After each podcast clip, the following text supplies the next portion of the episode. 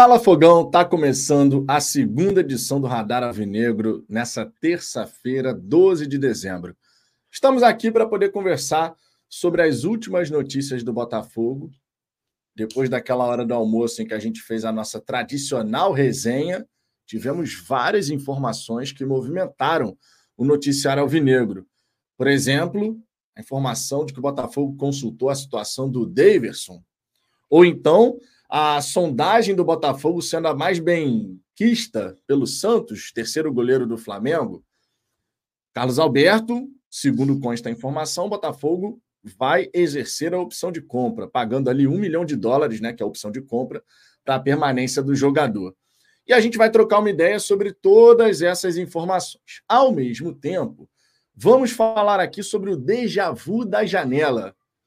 Eu não sei se vocês já repararam, né? Mas nesses seis dias, desde o fim do Campeonato Brasileiro, a sensação é que a gente já está nesse período de especulações há meses, porque o que a gente já escutou de frases, o que a gente já leu aqui de colocações de torcedores, falando um monte de coisa que a gente viu, por exemplo, naquela janela que durou quatro meses no começo dessa temporada, é brincadeira. Isso é explicado, claro, pelo modus operandi da diretoria, a maneira como o Botafogo internamente conduz essa questão de janela e também potencializado pelo resultado final do Campeonato Brasileiro. Não é novidade para ninguém a impaciência do torcedor e a própria ansiedade para saber como que vai ser a temporada de 2024 toma conta da galera. E a gente vai trocar uma ideia sobre tudo isso. Tem bastante coisa aqui para a gente poder resenhar, para a gente poder conversar. Então, convido todos vocês que vão participar aqui, que mandem seus comentários, que participem dessa resenha. Peço também que você deixe o seu like, se inscreva aqui no canal. Faltam 12 inscritos para a gente poder chegar à marca de 36,900, caminhando em direção aos 37 mil. Mandem suas mensagens. Se quiser ter prioridade de resposta e ao mesmo tempo fortalecer o trabalho, você pode mandar seu super chat ou então tornar-se membro aqui do canal a partir de R$ 4,99 por mês. Beleza? Vou passar a palavra para você, Ricardo, para você fazer suas considerações iniciais sobre esse dia do Botafogo, uma série de informações aí para a gente poder trocar uma ideia e, na sequência, a gente dá aquela passada inicial na galera, prestigiar, né? Quem nos dá moral. Boa noite. Boa noite para todo mundo. Se minha voz falhar, é porque esses dois últimos dias aí, hoje e ontem, eu fiquei mal, tomando remédio e tal, então por isso a água está sempre aqui do lado. Pode ser que em algum momento eu dê uma tossidinha ou algo parecido. É. Ah, cara, eu acho um saco tudo isso. Já falei aqui várias vezes. É o, é, é, o, é o período que eu mais odeio, assim, porque é muita especulação, Aí, assim, essa é até uma característica do, não vou nem dizer do torcedor brasileiro, acho que é do, do brasileiro como um todo. Né? É, nessa época, todo mundo vira especialista em scouting, todo mundo vê todos os campeonatos do mundo, aí todo mundo sugere nome. Às vezes, nunca viu a pessoa jogar, mas ouviu em algum outro lugar que o cara é bom, aí começa a sugerir aí, cria um, uma coisa toda, né? A gente viu isso nas outras janelas, né? Aí tem alguns nomes que passam a ser é, unanimidade dentro da torcida, assim, sabe? É, e, e, a galera fica. Aí acaba que é criada uma novela em alguns momentos que talvez ela nem tenha existido. Não da forma como a gente imaginou, sabe? Então eu acho um saco esse período de janela, acho muito chato mesmo. E fica essa coisa de, ah, o Textor falou que não sei o quê, aí um terceiro fala é, ah, não, vi lá de dentro que não sei o que, não sei o que lá. Aí vira um, um, negócio assim, porque a gente já, já falou um milhão de vezes que essa parte de comunicação do Botafogo é, ela já era ruim e, quando, quando entrou a SAF não foi algo que melhorou, né? A gente continua vendo a mesma coisa, assim, às vezes eu entendo que o Botafogo não tem que vir a público a todo momento para negar tudo, para falar com o torcedor toda hora, eu, eu super entendo, mas acho que o Botafogo às vezes perde algumas oportunidades que são é, deveriam ser imperdíveis, assim, sabe? Quando o Textor vem e fala, ah, a gente vai ser agressivo no mercado. Essa é uma é uma fala muito vaga, porque ela abre múltiplas interpretações e isso vai variar de acordo com quem está ouvindo. Se o cara for uma. Um, ou, ou, a, ou a mulher for uma pessoa mais equilibrada, ela vai entender de uma forma que talvez seja mais próxima daquele a que o Textor quis é, botar para jogo, né? Mas vai ter torcedor que vai olhar e falar, porra, vai ser agressivo? Aí olha, quem é agressivo? Ah, o Flamengo é agressivo. Aí vai achar que o Botafogo vai ser agressivo igual o Flamengo. É... Tá vendo? O Nicolas já tá falando. O Textor ludibriou o torcedor. Aí o Douglas, o Textor tá agressivo no mercado financeiro de Bitcoin. Sabe essa coisa? Então, tem que ter muito cuidado, assim, na, na mensagem. É, o que que é... Falou que vai ser agressivo, logo depois explica o que que é o ser agressivo na ideia dele. Quais são, quais são os planos do Botafogo para o ano que vem. É, tem que ser claro, ainda mais com esse final de, de temporada que a gente teve, né? Então tem que ter muito, muito cuidado com a forma e com conteúdo que você vai é, botar para fora, né? É, é, difícil, assim, Vitor, é bem difícil. Eu não estou esperando grandes coisas, não, tá? É, obviamente a gente já viu assim um, um, perfil mudar quando o Botafogo vai atrás do Santos, quando o Botafogo olha o Daverson, que querendo ou não foi um destaque do último campeonato. Assim, não é um jogador brilhante, mas está longe de ser um jogador ruim, um jogador, é um jogador que em todo lugar que vai faz gol, é útil, é, ajuda a decidir campeonato. No Palmeiras fez isso algumas vezes. No Cuiabá, boa parte da campanha do Cuiabá acima das expectativas. Tem dedo do, do Davidson também. É porque ele tem aquele lado folclórico dele que acaba, às vezes, é, ficando à frente do lado do jogador, assim, mas se você for analisar ele dentro de campo, ele é bom jogador. Seria bastante útil no Botafogo, eu acho. Então, já é. Aí você olha pro, pro zagueiro do Benfica falando que, que quer comprar direto, é o Vitor, né? Que quer comprar direto.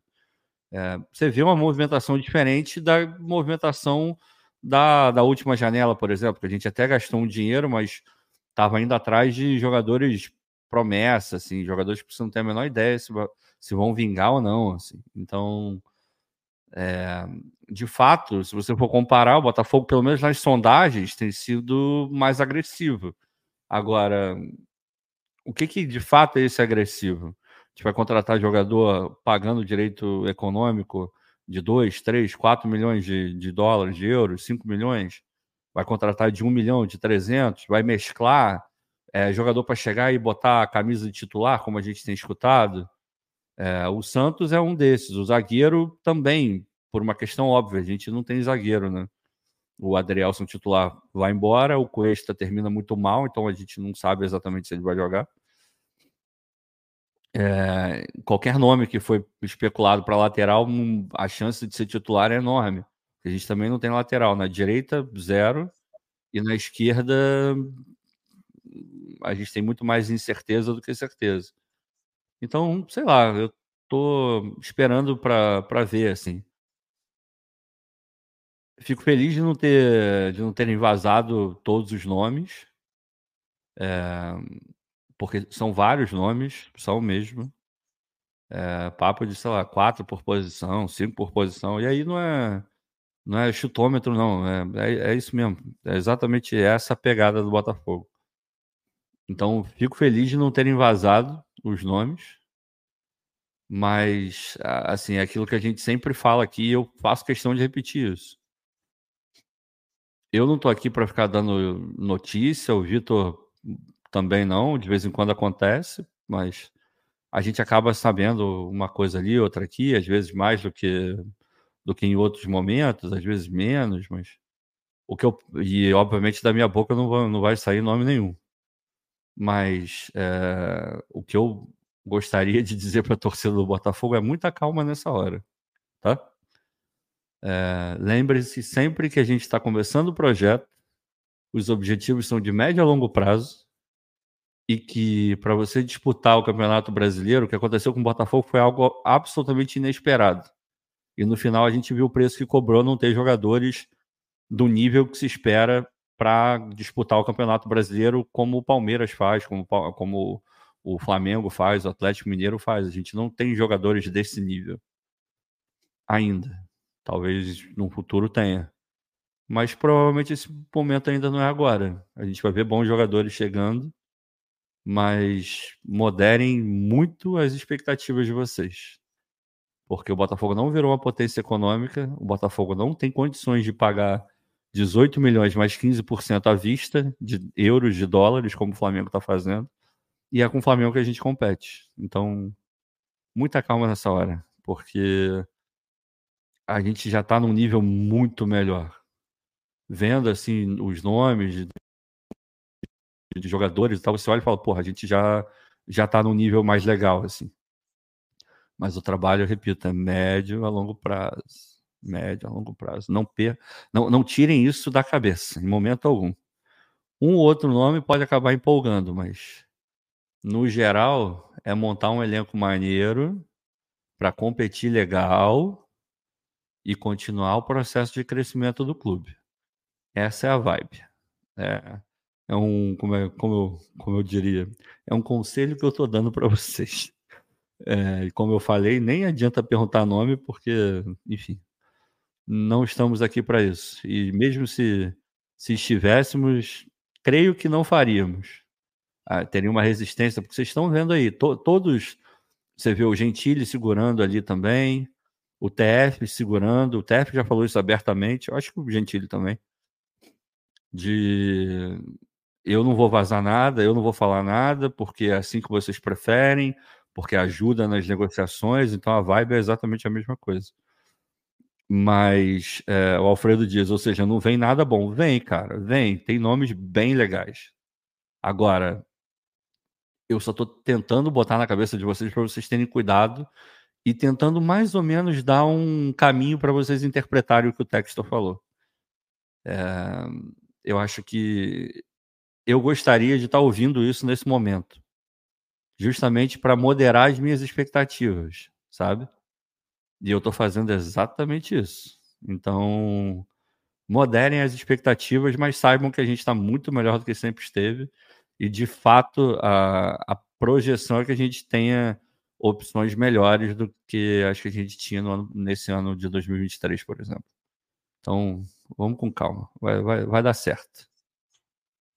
É interessante essa questão que você está colocando sobre moderar as expectativas, especialmente por conta da interpretação livre que muitos uhum. torcedores acabam tendo sobre a frase dita pelo texto e depois reforçada pelo Rizek né, que no programa Redação ou Seleção Sport TV falou que as pessoas vão se surpreender né, com os jogadores e tudo mais. E é interessante essa questão do moderar a expectativa, porque, vamos dizer assim, a gente cansa de falar aqui sobre coisas que vão do 8 a 80, certo? Digamos assim, numa escala de 8 a 80, a galera acaba imaginando que a gente vai sair desse nível aqui, sei lá, 20 e rapidamente vai chegar no 80. Só que existe um caminho para chegar até lá. Você não vai conseguir de uma hora para outra, em uma janela, você passar a ser o time que tem o top 3 elenco do futebol brasileiro. Vamos ser sinceros aqui. Vamos ser realistas. Eu também. não sei nem se um dia o Botafogo vai ser top 3 de elenco, tá? É, assim, eu não vou dizer que nunca, porque você é. vai ter uma série de fatores aí que vão é, entrar nessa história. Difícil. Como, por exemplo, centro de treinamento, as revelações é. que a gente vai conseguir ter que hoje a gente, infelizmente, não tem quando comparado com é outras isso. equipes, é como, por exemplo, caminho. Fluminense e tudo mais. Então, assim, não vou dizer que nunca, mas é um caminho que a gente pode vir a trilhar e, quem sabe, chegar lá dependendo das circunstâncias. É. Agora, hoje, pensando em 2024, imaginando que nessa escala do 8 a 80, o Botafogo esteja ali no nível, sei lá, 25, 30, dá para pensar em subir uns 35, 40, 45, forçando um pouquinho. Não vai realmente chegar no nível máximo. Então, assim, quando a gente escuta esse vamos ser mais agressivos, não, as pessoas vão se surpreender com os reforços que vão chegar no Botafogo, isso faz com que a expectativa de uma torcida que está irritada, impaciente e ansiosa, por diversas vezes vá lá para cima de imediato. Exato. E por isso é tão importante aquilo que a gente sempre trata aqui, há muito tempo, bem antes de virar SAF, inclusive, sobre controle de narrativa. Isso que o Ricardo acabou de falar, de que, olha, quando o Textor diz vamos ser mais agressivos, por que não aproveitar ali que ele estava. Não era nem uma entrevista, né? Ele estava fazendo um pronunciamento praticamente. Por que não falar vamos ser mais agressivos? E dar uma palhinha, mesmo que superficial, sobre o que, que isso representa. Para não deixar a interpretação livre. Esse é um ponto que eu acredito o Textor ainda não aprendeu totalmente. Ele já aprendeu muita coisa sobre como acontece esse relacionamento dele com a torcida do Botafogo, tanto no momento bom quanto no momento ruim, mas nessa parte da comunicação ainda é um ponto falho. Ele sabe, por exemplo, que uma frase dita por ele em 2022 sobre, olha, lembrando, lá em 2022, quando a gente fez a mega live, que o Textor virou e falou: "Não, se a gente chegar no meio do ano e estivermos em condições de brigar pelo título, as contratações vão mudar um certo perfil e tal. E a galera em 2023 ainda pegava essa frase dita em 2022, trazendo para o contexto de 2023. E possivelmente essa frase vai ser lembrada trocentas vezes ainda quando o Botafogo se encontrar numa condição de brigar pela ponta da tabela numa segunda janela de transferência. Essa frase de agora, vamos ser mais agressivos, é mais uma que toda hora vai ser trazida para o momento presente para a galera poder falar. E tá vendo? É um fanfarrão, é um mentiroso, é isso, é aquilo. Justo porque a forma como ela foi falada, livre, solta, dentro daquele pronunciamento que ele estava fazendo, acaba permitindo que torcedores interpretem de diferentes maneiras. A gente vai falar sobre isso e, especialmente sobre como essa irritação, impaciência e ansiedade do torcedor influencia nesse déjà vu da janela. Já já a gente vai falar mais sobre isso. Só deixa eu dar aquela passada aqui na galera do chat, ver o que, que vocês estão falando, pegar aqui algumas mensagens e já já a gente entra nas informações do dia, bem como nessa situação do déjà vu da janela, né? Aquilo tudo que a gente vem vai vendo se repetir dia após dia quando o assunto é janela de transferências. Temos aqui o superchat do Luiz Gustavo. O ideal é não criar expectativas. Sabemos melhor que ninguém o que é frustração de 2023. Esperar o melhor, ok, mas não criar expectativas, o melhor caminho. Você pode até criar expectativas, né, Ricardo? Mas o ideal é que seja doses homeopáticas, não necessariamente é. você tomar uma dose assim, meu Deus, é, 2024 cara. vai ser uma coisa excepcional. Assim, vamos lá. É... Quem acompanha o canal há... não precisa nem, nem ser há muito tempo, não. Sei lá, começou a acompanhar esse ano, começo do ano, vai. Então não completou nenhum ano ainda de canal aqui acompanhando, não diariamente, mas sempre que possível. Essa pessoa já, já nos ouviu dizer algumas vezes que o processo do Botafogo ainda está no início, assim, e não é não é balela, não. Esse foi o segundo ano é, da SAF controlando o time no Campeonato Brasileiro. Segundo ano, sendo que no primeiro os caras assumiram a toque de caixa, o negócio ali, montaram ali o que deu para segurar a onda na primeira janela, e a segunda é, ajeitaram a casa ali, conseguiram levar e até disputar uma, uma vaga direta na Libertadores. Assim. Esse segundo ano não, já foi um segundo ano onde eles planejaram um ano inteiro. É, foram muito bem em vários momentos e tomaram uma série de decisões equivocadas no final e acabou nos custando o Campeonato Brasileiro. Campeonato esse que foi a, a, briga por ele foi absolutamente inesperada. A gente não pode é, esquecer disso. A gente fica chateado por ter perdido da forma como perdeu. É, ao mesmo tempo, a gente olha e é um alento ter lutado ali, ter brigado em cima, coisa que a gente sempre é, esperou ver o Botafogo fazer. Mas eu, eu vou insistindo naquilo que eu já falei algumas vezes na, nessas lives mais recentes. O Botafogo entrou numa briga, se colocou num lugar sem estar totalmente preparado para estar ali. Mérito do brilhante trabalho que foi feito no começo. Mas chegou uma hora que o, o preço foi cobrado, assim. O preço do, do não conhecimento integral do Campeonato Brasileiro, o preço de decisões equivocadas em janela, o preço de decisões equivocadas é, em, em comissões técnicas, na parte física, é, talvez em perfil de jogador para um momento de decisão, mas em outras tantas é, foram coisas até naturais, visto que você não estava se preparando para estar onde você estava. Ninguém no Botafogo imaginava que desse para disputar o título em 2023. Então é, é, é, meio que aquela coisa: você você está em casa se preparando para receber, sei lá, cinco pessoas, a sua família mais próxima. Aí tu controla ali, tu faz ali, coloca o número de prato, o número de talher, calcula mais ou menos a comida, a bebida e tal. Então você está preparado para receber algumas pessoas. Só que aí do nada você descobre que a tua tia chegou com a tua prima e o marido e o filho, e você não estava esperando, e tua mãe já convidou. Porque acontece, né? De vez em quando acontece. E aí, tu estava preparado, você tem comida, só que você não tem a... Você não está 100% preparado. O que você vai fazer? Você vai tomar algumas decisões. De repente, você vai é, comprar mais um frango, mas talvez seja, talvez seja suficiente, talvez não seja. Você não sabe, você está se preparando ali naquele momento dependendo da decisão que você for tomar, vai correr tudo bem. Dependendo da decisão que você for tomar, não vai correr tudo bem. Foi o que aconteceu com o Botafogo. O Botafogo não estava 100% preparado. Isso cobrou um preço. Então, é, é a mesma coisa. O Botafogo está no início de processo.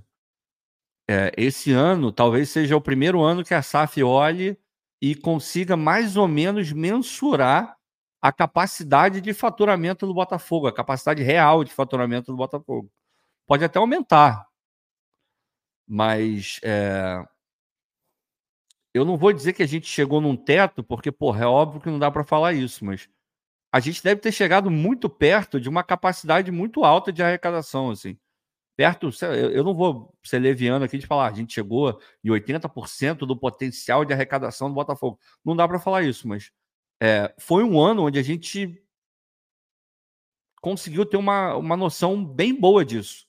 Porque a gente ficou em primeiro quase o campeonato inteiro, a gente lotou o estádio seguidas vezes, a gente lançou material esportivo, vendeu para cacete a ponto de, de não ter reposição suficiente, a gente bateu um recorde absoluto de sócio-torcedor, a gente foi mais transmitido do que nunca na TV, então vai ganhar uma baita de, um, de, uma, de uma grana a gente conseguiu uma boa colocação, então vai receber uma premiação muito legal. A gente aumentou o nosso patrocínio para um nível bem legal, assim, boas marcas patrocinando o clube. Então a gente talvez tenha sido o primeiro ano que a SAF teve uma ideia de hum, se a gente fizer tudo bem e tiver um ano muito bom esportivamente, a gente chega mais ou menos nesse valor, pode aumentar. Uma premiação ali, uma venda de jogador ali. Então, a casa ainda está sendo ajeitada. A gente pode não gostar, mas a verdade é essa. Então, por isso que eu, eu vou bater muito nessa tecla de moderar as expectativas, sabe? Mesmo com essa coisa de ser agressivo. Porque, de repente, a gente vai ser agressivo comparado com o que a gente mesmo fez. Mas não adianta se comparar com os outros, assim.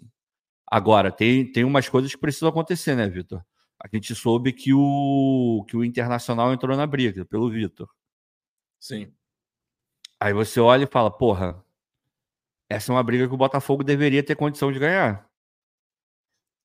Porque já não é um, um projeto nebuloso, como era no começo, cheio de incertezas. O cara sabe que é, tem um projeto ali que está sendo tocado, disputou o último brasileiro até o final, vaga na Libertadores, a estrutura melhorando, pagando em dia, bons salários. É, o poder de atração do Botafogo tem que ser maior. Tem que ser maior. Hoje, tem que olhar para o Botafogo e para o Inter e, e, ficar: hum, cara, acho que é melhor ir para o Botafogo. Ou, no mínimo, ficar muito na dúvida, coisa que não acontecia antes. Na, teve uma janela aí que a gente perdeu alguns jogadores para o Inter. Alan Patrick a gente queria foi para o Inter. Tinha um zagueiro, acho que era o Vitão, o não era? também. O Wanderson. É. Pois é, é, A gente acabou perdendo para os caras. Hoje, essa briga tem que ser, no mínimo, muito acirrada. Muito. Então, esse tipo de coisa a gente tem que ver acontecer. E, e o Botafogo, eu concordo que não tem que entrar em leilão, mas. Porra, tu quer o jogador, tem outro clube querendo. Dá uma forçadinha. Pega ali, coloca mais 20 conto na mesa sei lá, estou chutando aqui um valor. Mas esse tipo de dividida a gente tem que começar a ganhar. Porque isso vai mostrando para todo mundo é, que fora do campo a coisa está tá andando melhor também, né? Exato. Aproveitando que você falou sobre o caso do João Vitor, zagueiro do Benfica, que durante duas temporadas fez um ótimo trabalho no Corinthians, muito elogiado pela torcida do Corinthians, inclusive. O empresário do jogador comentou o interesse de Botafogo e Internacional. Vamos trazer aqui a declaração do empresário. Abre aspas. Muita gente querendo, mas ainda não sabemos como vai ser esse negócio. Ele comentou é, com o jornalista Jorge Nicola, revelou esse diálogo durante live em seu canal no YouTube. Segundo o GE, o Botafogo negocia um empréstimo com cláusula de compra, enquanto o Benfica bate o pé por uma venda em definitivo. Lembrando, o jornal Record, lá de Portugal, deu conta que o Benfica teria definido o valor do João Vitor na faixa de 10 milhões de euros. Benfica que comprou o João Vitor junto ao Corinthians por 8 milhões de euros. Acho difícil o Benfica conseguir Não, esse valor é. que está pedindo. É logicamente uma questão de negociação. Você joga mais para cima, o outro vai jogar mais para baixo, você vai tentar chegar no meio termo. Né? Jogadores que não jogam se desvalorizam, então não faz o menor sentido o Benfica vender o atleta por 10 milhões de euros, que hoje, na cotação atual, são mais de 50 milhões de reais. Uhum. E, claro, não tem a menor possibilidade do Botafogo colocar 50 milhões de reais na contratação de um zagueiro. Né? Vamos falar a verdade aqui. Então tá aqui, informação sobre o, empresário aí do João Vitor. Não quis dizer absolutamente nada, né? Mas está é. aqui uma declaração. Vamos ver como é que vai ser esse negócio. Enfim, são duas equipes interessadas. Primeiro, você tem que resolver o empecilho com o Benfica. O Botafogo tem um bom relacionamento com o Benfica. Vale lembrar que o Gabriel Pires pertence ao Benfica. Foi emprestado ao Botafogo, o contrato dele vence agora, 31 de dezembro, ainda não sabemos de fato qual vai ser a decisão em relação ao Gabriel Pires, mas esse bom relacionamento, quem sabe, pode ser algo positivo para o Botafogo levar melhor diante do Colorado. Um outro ponto que também vale destacar, né, Ricardo, é que o Botafogo tem a pré-Libertadores, ainda não é fase de grupos, Internacional está na Sul-Americana, quem sabe competição continental, a principal do nosso continente, também não pode ser um atrativo para o atleta voltar a ficar numa vitrine, numa competição importante. Lembrando que o João Vitor foi suspenso do Benfica às vésperas de um confronto em outubro com a Internacional na Champions League. Depois acabou sendo emprestado até para o Nantes da França, mas também não chegou a vingar assim no futebol europeu. Você acha, Ricardo, que esses atrativos do Botafogo, além de agora ser um clube que está mais organizado, com capacidade de pagar bons salários, você ainda acha que a questão da competição internacional que será disputada tem um peso como tinha anteriormente? Que eu lembro que na época que a Libertadores era mais difícil de ser disputada, porque eram pouquíssimas vagas, né? quatro vagas ali, mais o campeão da Copa do Brasil. Eu lembro sempre que ir para a Libertadores era uma coisa assim que podia transformar o ano da equipe, né, em termos de jogadores contratados, nomes que são ventilados. Como é que você vê essa questão? Não, eu acho que ainda, ainda tem, tem esse fator assim de o time que vai para a Libertadores tende a gastar um pouco mais, né? A contratar melhor, se preparar mais e, e sem dúvida nenhuma é um atrativo. O problema é que é uma pré-Libertadores, né, cara? É, você tem ali um poder de atração, mas ao mesmo tempo não é aquele poder de atração. De repente, se você estiver disputando com o Fluminense um jogador, ele vai eventualmente querer ir para o Fluminense, porque o cara vai olhar, pô, o último campeão da Libertadores, já tem vaga direta, é, os caras estão aí pagando lá, até onde me consta, pagando salário em dia, né? É, tem o Fernando Diniz, que querendo ou não é um chamariz ali, o Renato Augusto parece que preferiu ir para o Fluminense muito para poder trabalhar com ele, reduzir o salário e tudo. Então, cada clube tem que ter os seus atrativos, assim. Eu não sei até que ponto o Botafogo é, consegue brigar com os outros, mas se você comparar o Botafogo com ele mesmo, porra, a gente já melhorou muito. Hoje o Botafogo é infinitamente mais atrativo é, para um jogador do que era um ano, um ano e meio atrás. Então deveria ser suficiente para atrair bons jogadores. Deveria. Agora, a gente sabe que em vários momentos é, o que manda no futebol é a grana. Às vezes o cara até, porra, é Libertadores, mas o Inter chega, que é muito jogador, coloca, sei lá, 50 mil a mais no salário do cara. 30, 40 mil. Ou muda a questão do imposto, que é sempre um negócio que é super importante em negociação. Muda o valor da luva, da comissão do empresário. Cara, tem tanta variável nesse, nesse, nessa coisa toda que às vezes, ah, dane-se, joga Sul-Americana mesmo, Internacional é um time grande também, vai ganhar mais, eu vou ganhar mais como empresário, força-se uma barra para o cara ir para o Inter. Acontece.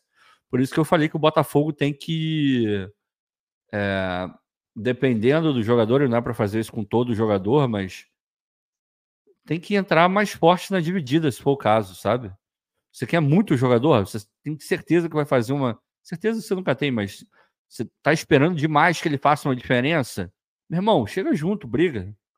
Sacrifica de repente uma outra posição ali, é, contrata um jogador menos melhor do que o que você estava querendo, mas para conseguir o cara que você acha que vai te dar um retorno muito bom. Um meia foda, um atacante legal, um ponta direita que você está precisando, enfim. Eu, quem sou eu para ensinar o Botafogo como trabalhar, mas eu, eu faria isso. Tem alguns recados que precisam ser dados nos momentos corretos, sabe? Esse, para mim, é um deles. E seria importantíssimo, dada Porra. a maneira como a temporada terminou para o Botafogo. Sem dúvida. A torcida do Botafogo ela está no nível de irritação justificado. A gente não esperava ver o Botafogo perder o campeonato da maneira como perdeu. É o campeonato que se apresentou para o Botafogo, tudo conspirando a favor ali, né? Primeiro turno sensacional, e depois, infelizmente, Botafogo fazendo uma campanha de rebaixado no, na segunda metade do campeonato.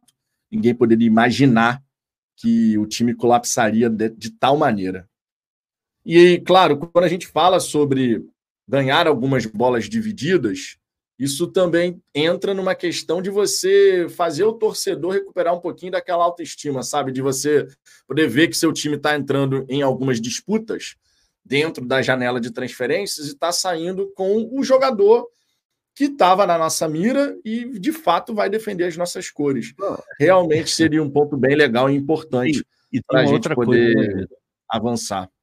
Tem essa coisa de, pô, a gente já está de saco cheio do o Botafogo vai atrás do jogador, aí tem uma disputa, ou às vezes nem tem uma disputa e valores assustam. E o Botafogo vai e recua. Cara, a gente tem ferramentas suficientes para já mais ou menos prever quanto que vai ser cobrado pelo jogador, porra. Então, ah, é... ah eu quero contratar, sei lá, pega um jogador aí qualquer, um, sei lá, pega um ah, o Di Maria, pronto, vai. Eu vou atrás do Di Maria se eu não imaginar que ele vai me pedir pelo menos 2 milhões por mês. Se eu não tiver pelo menos 2 milhões, que deve ser o mínimo do mínimo que esse cara vai pedir, nem adianta eu ir conversar com o Di Maria, pô. Pra que, eu vou entender valor com o Di Maria? Menos que isso, acho que ele nem começa a conversar. Então não chega. Aí, para que que chega e. Ah, valores assustam. Ah, porque tem negociação. Mas, cara, até nisso tem que ser razoável. Você sabendo que você pode pagar 500 mil, você vai para cima do Di Maria? Não vai, porra. Agora, ah, sofrendo ali, eu posso chegar em 2 milhões. De repente, você consegue uma, cair ali para 1,500, 1,600, você consegue fechar. Então, a gente tem que parar com esse negócio também de. Eu adoraria parar de escutar esse valores assustam, assim. Porque o mínimo de, de noção de valor a gente tem, mesmo antes de conversar com, com agente de jogador. Pô, tem. Pô, Botafogo tem. É, é que eu não vou lembrar o nome agora, infelizmente, mas o Botafogo tem parcerias aí com softwares de que mapeiam é, contrato, tem tudo bonitinho. Pô, deve ter alerta de, ah, esse jogador aqui eu quero, ó, vai expirar o contrato em tal, tal data. Todo mundo fica de olho. É, você acha que os times estão querendo contratar o Gabigol agora, o Corinthians, por exemplo? Você acha que o Corinthians não tem a menor ideia de quanto o Gabigol vai pedir? Tem uma ideia. Você acha que eles não sabem quanto que está é, meio que apalavrado lá na, na, na, renovação com o Flamengo? Quanto que ele ganha hoje? Os caras sabem, pô. No meio do futebol, um conversa com um que conversa com o outro e acaba sabendo. Então, eu não quero mais ouvir esse negócio de valores assustam, porque isso é, é bizarro. É, e só para complementar o que o Ricardo acabou de falar, Botafogo em 2023 fechou duas parcerias, né? Assinou, na verdade, a, a aquisição da licença do software da Kim Analytics e também da DribLab, tá? É São empresas que o Botafogo trouxe para serem parceiras nessa área de análise de dados, é, performance de atletas, mapeamento de mercado. Hoje o Botafogo tem ferramentas para não só encontrar o jogador, mas saber uma série de questões relativas àquele profissional que está sendo observado. Um ponto interessante aqui nessa nossa resenha, eu falei mais cedo sobre isso, mas é sempre um assunto interessante para a gente poder trazer, especialmente em relação a isso aí do déjà vu da janela. Estou hum. vendo aqui, por exemplo, o Rafael Godinho dizendo: ó, Mazuco, o problema é o Mazuco. Esse é um ponto interessante para a gente comentar. Já são quatro janelas na era SAF que a gente passou. Duas de 2022, duas agora em 2023. A gente está indo, portanto, para a nossa quinta janela.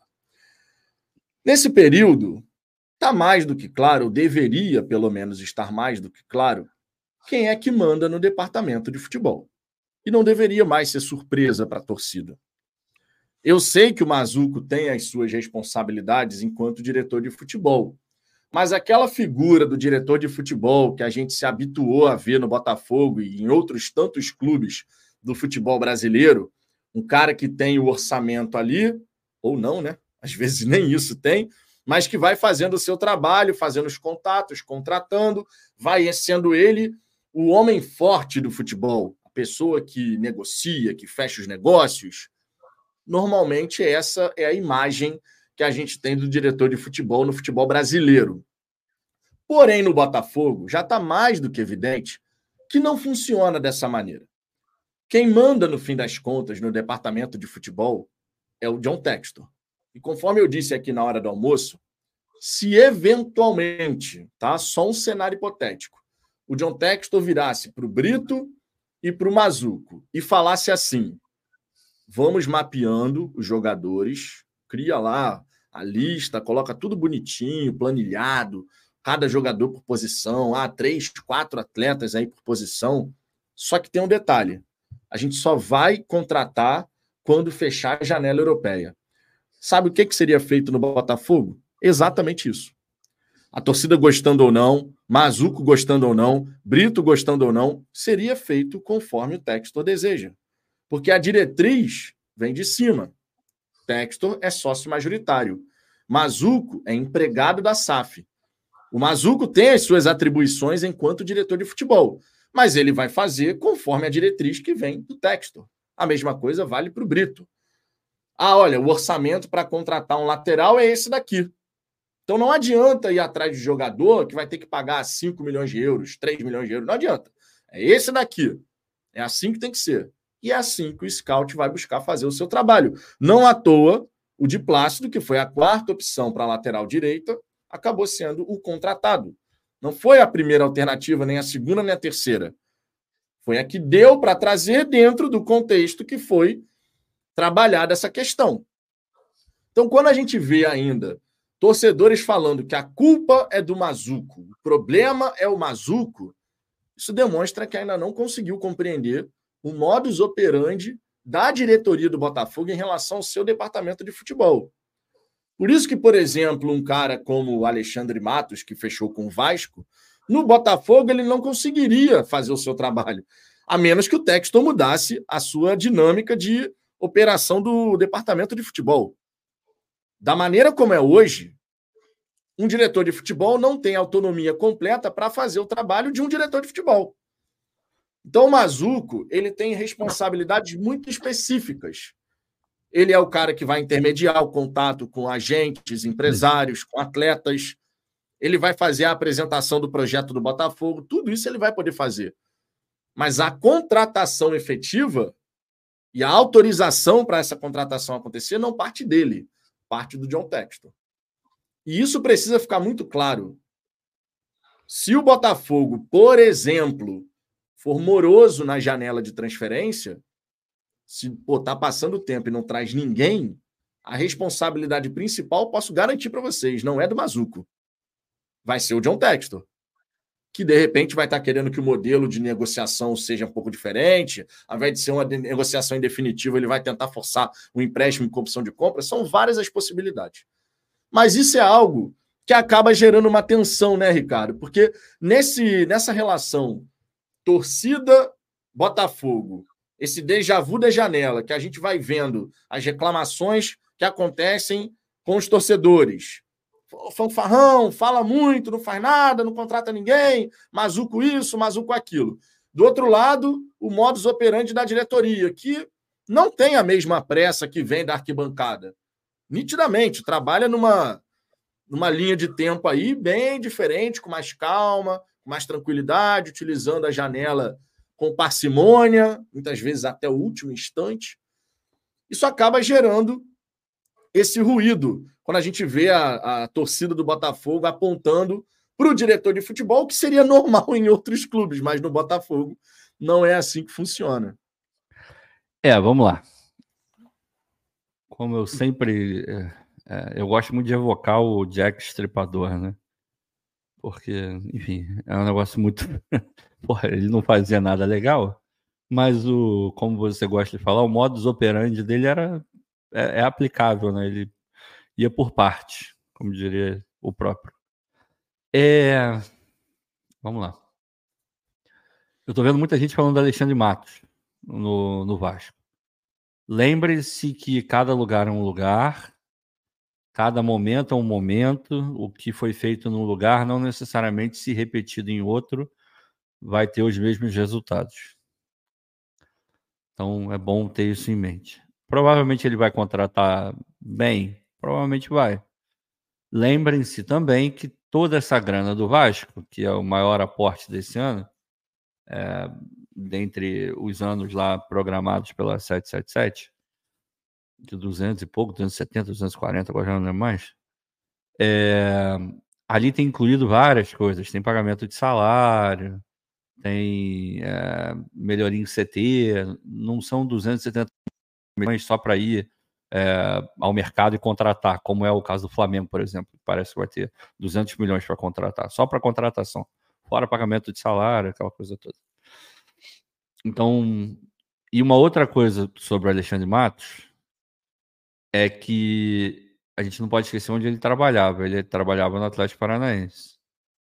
Eu não sei se ele chega exatamente para o mesmo cargo onde ele termina. Ele termina como CEO do Atlético Paranaense, não mais como diretor de futebol.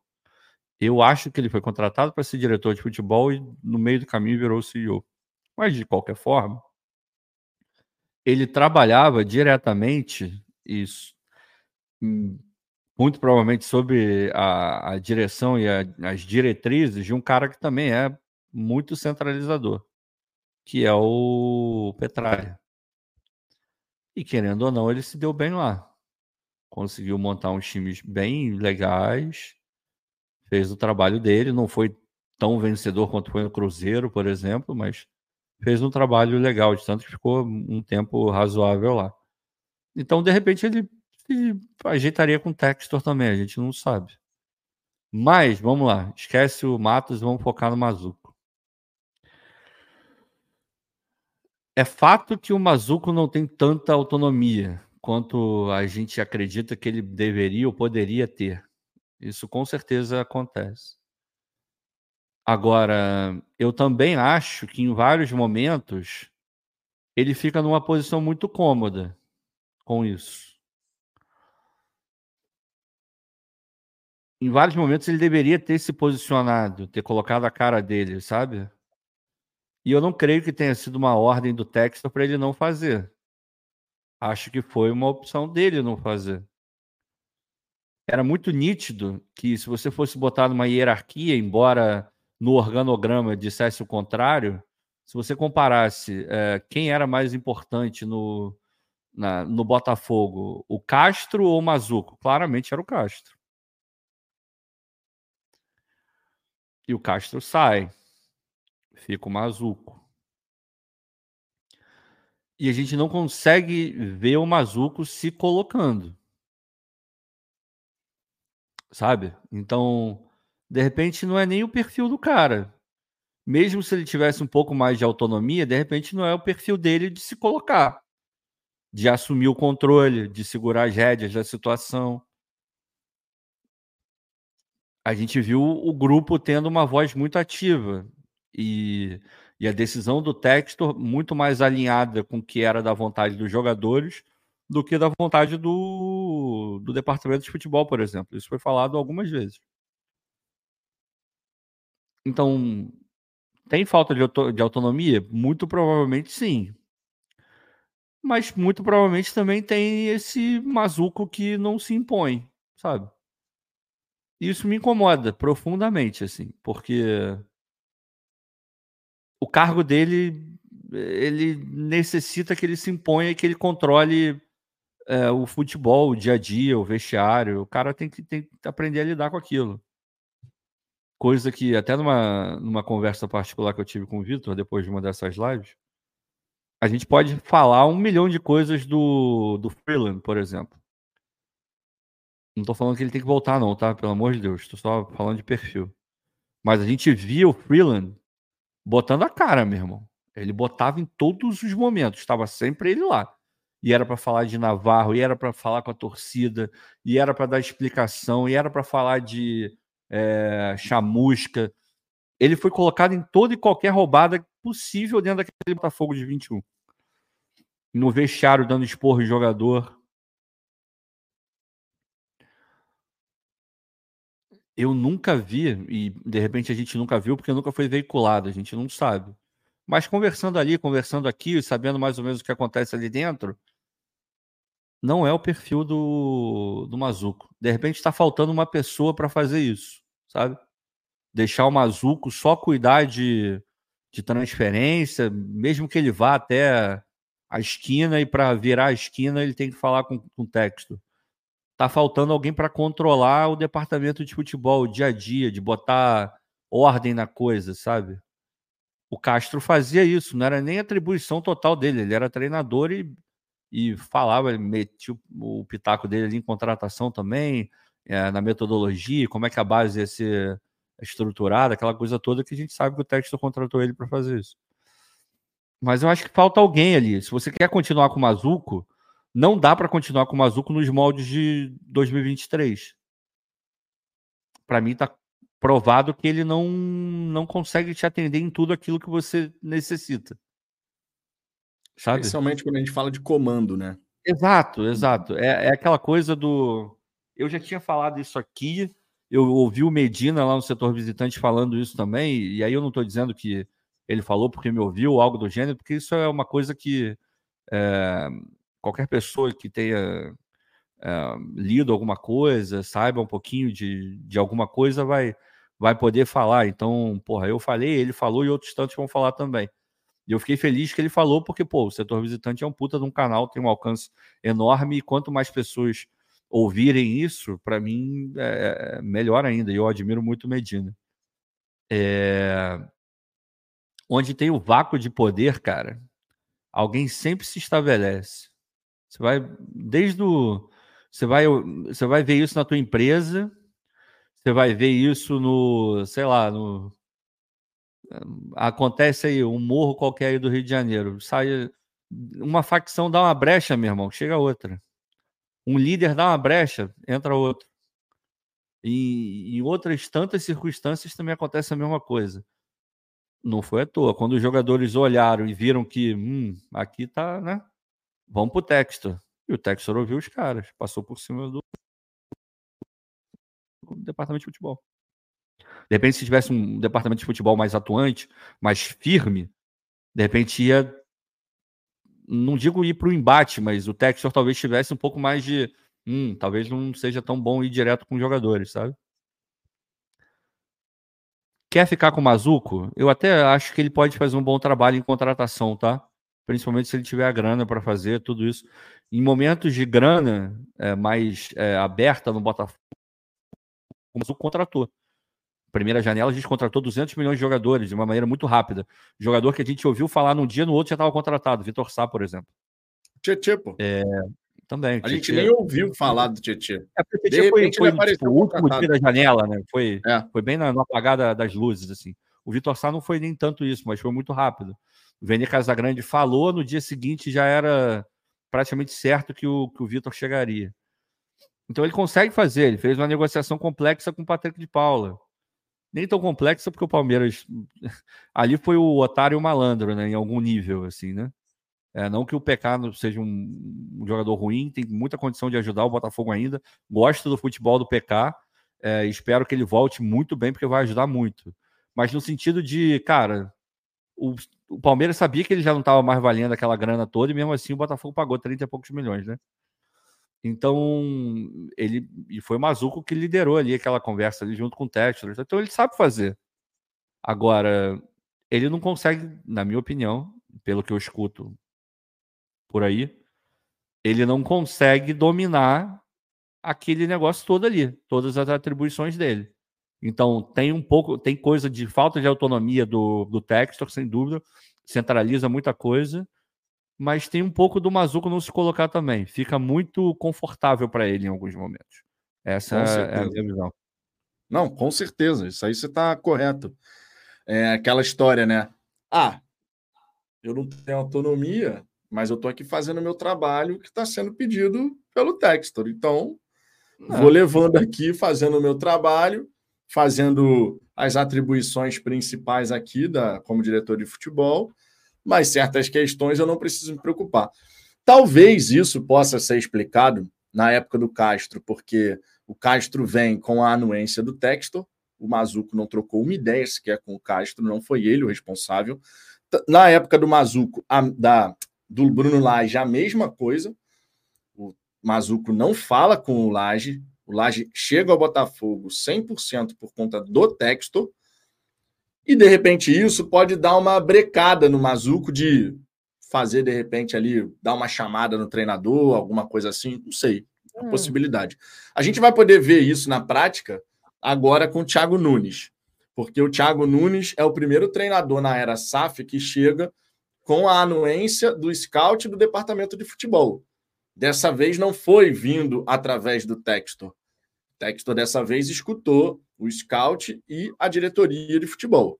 Então a gente vai ter que ver na prática se o Mazuco vai se colocar mais nesse comando que é necessário existir, justamente para não criar, conforme o Ricardo colocou aqui, o vácuo de poder.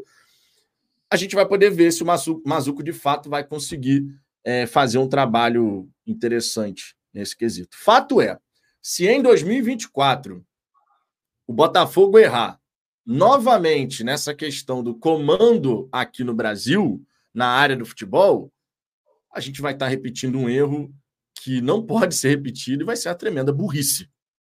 Porque você não pode repetir esse erro na próxima temporada. Isso é uma coisa óbvia, pelo menos para todos nós que chegamos a analisar tudo isso que aconteceu no Botafogo. Qualquer torcedor que olhou e viu, pô, cara, os ah. jogadores viram que não tinham comando aqui no Brasil, foram direto no texto. E acabou dando o que deu. Então a gente é. não pode voltar a repetir isso a gente, na próxima a temporada. A gente conversou sobre isso também, né, Vitor? Porque é, obviamente que não obviamente, mas acredito eu que ainda não, não tenha como fechar um diagnóstico 100% é, do que aconteceu é, para levar a gente a ter uma derrocada tão grande no brasileiro. Assim. Acho ainda alguns elementos que, que a gente precisa saber e talvez a gente nem vá saber. Assim. Mas tem coisas que são claríssimas, né? Tem erros do Textor muito claros, tem erro do Mazuco muito claro, tem erro do elenco muito claro. É... Eu espero sinceramente que todos esses personagens que forem ficar para o ano que vem, para a próxima temporada, que eles sejam extremamente honestos nas avaliações que eles vão fazer sobre 2023. E principalmente avaliações pessoais, assim. É sempre difícil você se avaliar.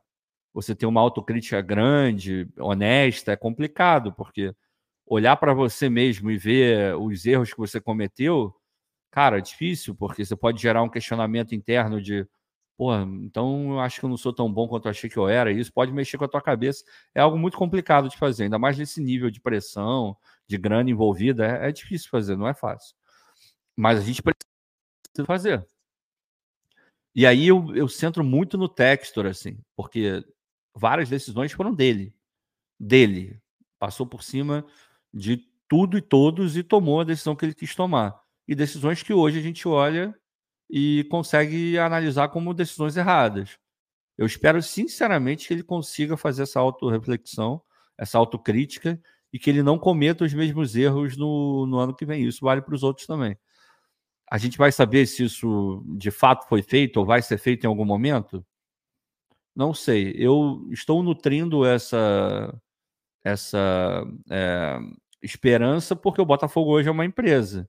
E como toda e qualquer empresa, você tem que fazer uma análise de tudo que passou para projetar o futuro e, obviamente, consertar aquilo que você errou, se der para consertar. Então, tem avaliações periódicas, você vai fazendo, tem uma avaliação global no final do ano, aquela coisa toda que quem está no meio corporativo sabe do que eu estou falando. Tomara que o Textor faça dele. E o Mazuco também, e os jogadores que forem ficar de igual forma, porque se não fizerem, aí a gente entra nisso que você está falando aí de de repente cometer os mesmos erros a gente não pode cometer porque é um processo de melhoria contínua, ou pelo menos deveria ser, né?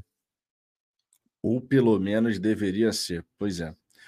Temos algumas mensagens aqui interessantes. Primeiro, mandar um porra, abração, um beijão para o Ronaldo Marcatini, irmão. Gente da melhor qualidade. Boa noite, seus passapanos. Foi a palavra do Anderson. o Anderson. O Anderson é um semeador do carro. Anderson é um semeador do caos. Pô, beijão pro Anderson também. Gente Anderson, fina pra caramba. Foram vários encontros ali no nosso pré-jogo essa temporada e 2024, com toda certeza, teremos novamente esses encontros que são muito maneiros, né? Para a gente poder é. rever a galera e tal. Simbora. O André Vitor aqui, ó. Botafogo hoje é amadorismo com mais dinheiro. Eu estou entendendo o sentido que você está querendo dar é, aqui. Mas não é por aí, né? É, quando não, não, mas no caso do André, a gente conversa direto no WhatsApp. Eu estou entendendo o que ele está querendo dizer, tenho certeza que você também. Não, sim. É. Quando ele fala, por exemplo, sobre essa questão de ah, quem manda é o Textor, só que o Textor tem dinheiro, o Textor não é um profissional do universo futebol, ele é um cara que é um empresário, entrou no mundo do futebol, está aprendendo, e como todo processo de aprendizado, você acaba cometendo alguns deslizes aqui e ali. Só que essa questão do Textor ser centralizador demais acaba levando a pensamentos como esse. É claro que no Botafogo hoje a gente não pode dizer que é um amadorismo com dinheiro. O Botafogo tem o seu departamento comercial, financeiro, de infraestrutura, é, próprio futebol, você tem profissionais, de fato, contratados, com suas respectivas responsabilidades que o cargo pede que são profissionais ali contratados, muitos, inclusive, com uma bagagem profissional muito, ba muito bacana, muito interessante, o que é completamente diferente do que acontecia no clube social, onde pessoas trabalhavam em outras coisas, quando chegava no fim do expediente, ia no Botafogo, General Severiano, para ver o que, que tinha que fazer, e era muitas vezes assim que tocava o barco, tirando, claro, é, de repente o presidente, o vice-presidente geral e tal mas em outras áreas, não necessariamente era um profissional da área que já tinha uma bagagem fazendo aquilo ali numa grande empresa e tudo mais. Hoje no Botafogo não é assim. A figura do texto, de fato, é muito centralizadora. Isso é. Não tem como você chegar e falar o contrário. A gente percebe no próprio Botafogo. Ele bateu de frente também com o Aulas, lá no Lyon. Ele aqui no Botafogo bateu de frente com o Braga. Isso desde o começo da relação dos dois. E o Textor é o dono do dinheiro, de fato. Agora, a estrutura do Botafogo, embora a gente tenha um sócio majoritário bastante centralizador nas principais demandas, a estrutura da SAF Botafogo não é amadora. Só que a gente tem que evoluir enquanto organização, o que é muito natural. O Textor está querendo aprender na prática muita coisa e por diversas vezes você sofre a dor do aprendizado. O Textor já errou coisas que de repente alguém que tivesse autonomia e poder de decisão no futebol não erraria. Ou erraria uma outra questão. Erros são passíveis de serem cometidos por qualquer um. O que a gente não pode deixar acontecer, e eu espero que isso esteja muito claro na cabeça do Textor, é repetir os mesmos erros. Fazer as coisas da mesma maneira, esperando tal resultado diferente. Que aí é uma insanidade completa.